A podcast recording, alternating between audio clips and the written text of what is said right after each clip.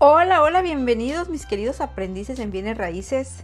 Si quieres evitar problemas legales al vender un inmueble y no tienes idea de qué documentos debes de solicitar al propietario, quédate conmigo y aprende a integrar el expediente de la propiedad para que evites cometer un fraude inmobiliario. Te recuerdo mi nombre, soy Elba Nicole y estoy aquí para apoyarte en tu proceso de aprendizaje como agente inmobiliario. Comenzamos. Cuando estamos iniciando nuestra carrera como profesional inmobiliario, puede ganarnos la emoción al tener nuestra primer propiedad para venta y es muy muy fácil que podamos caer en la tentación de captar cualquier propiedad sin revisar antecedentes o documentación de la misma, lo cual puede llevarnos a resultados no tan favorables que pueden ser desde perder el tiempo, que prácticamente sería lo de menos, hasta cometer un fraude inmobiliario. Para evitar esto, Hoy vamos a aprender cuáles son los documentos necesarios que debes de incluir en el expediente de la propiedad para que puedas ponerla a la venta sin ningún problema y pues, de esta manera tengas en tu inventario una propiedad lista para entregar al nuevo dueño. Lo primero que debes de solicitar al propietario son sus documentos personales que incluyen identificación oficial, que puede ser un, eh, el INE o el IFE o también puede ser el pasaporte mexicano. Vas a solicitar también su acta de nacimiento y vas a, a solicitarle un acta de matrimonio en caso de ser casado o casada con el objetivo de tener la certeza de que estás vendiendo un inmueble que pertenezca a la persona con la que estás tratando y evites meterte en problemas legales. Una vez que identifiques al propietario, que sea quien dice ser, es necesario que solicites los siguientes documentos de la propiedad. Primero, vas a solicitar la, escritura de la propiedad o el título de la propiedad. Vas a revisar que coincidan los nombres con las, identificaciones que te dieron previamente.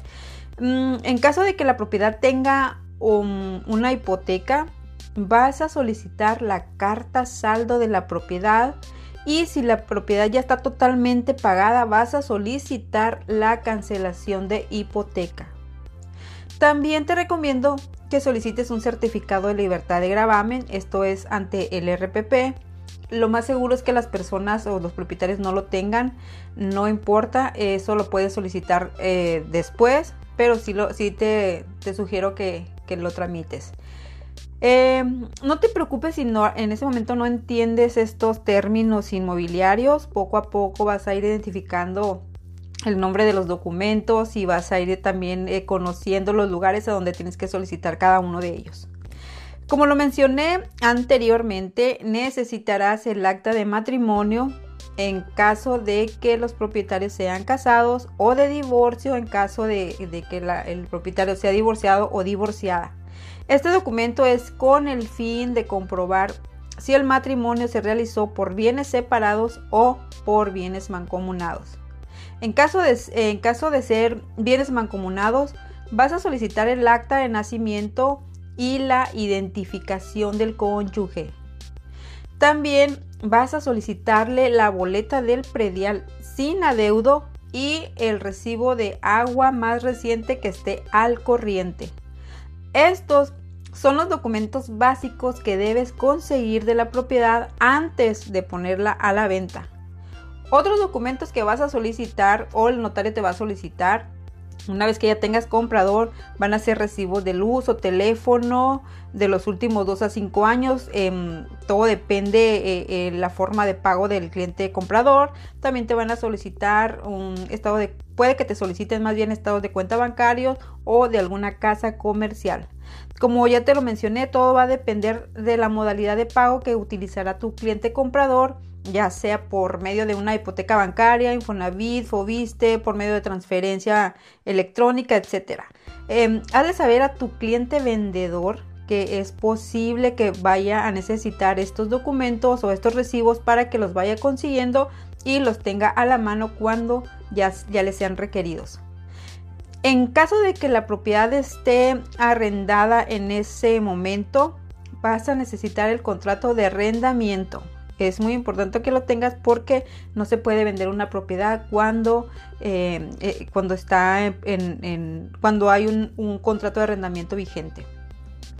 Eh, una vez que ya tengas los documentos de la propiedad, que acrediten que todo es legal y los propietarios inscritos en el documento que te den como comprobante sean quienes están autorizando la venta, entonces puedes continuar con el proceso, puedes tener la seguridad y la confianza de poner a la venta esa propiedad.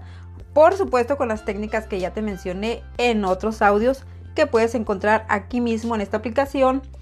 Te sugiero tener copias del expediente y no traer los documentos originales contigo. Si aún no tienes todos los documentos, no te expongas. Muchas veces te van a decir los propietarios que después te los entregan, que lo van a solicitar y pueden pasar muchas, muchas cosas. Es mejor tener el expediente completo y no arriesgar tu integridad y pues mucho menos tu profesionalismo. Y pues bien, mis queridos aprendices, esta es, la, información que les preparé para este audio. Espero que lo hayan encontrado de gran valor, que lo apliquen en su práctica como agentes inmobiliarios y lo compartan con sus amigos emprendedores o en sus diferentes redes sociales. Les recuerdo mi nombre, soy Elba Nicole y estoy aquí para apoyarte en tu proceso de aprendizaje. Agradezco que te hayas quedado hasta el final de este audio. Nos escuchamos en el siguiente tema. Que estés muy bien. Adiós.